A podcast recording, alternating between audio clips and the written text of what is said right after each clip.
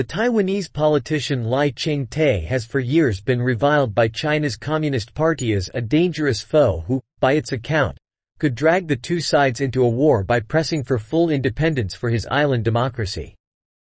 In the coming months, Beijing may press Mr. Lai through trade restrictions on Taiwanese products, poaching one of Taiwan's few remaining diplomatic allies, or through military exercises. China will be studying what he says when he is inaugurated as president in May. Mr. Lai will also confront a domestic political scene notably less hospitable than the one that Taiwan's current president, Tsai Ing-wen, has enjoyed for her eight years in office.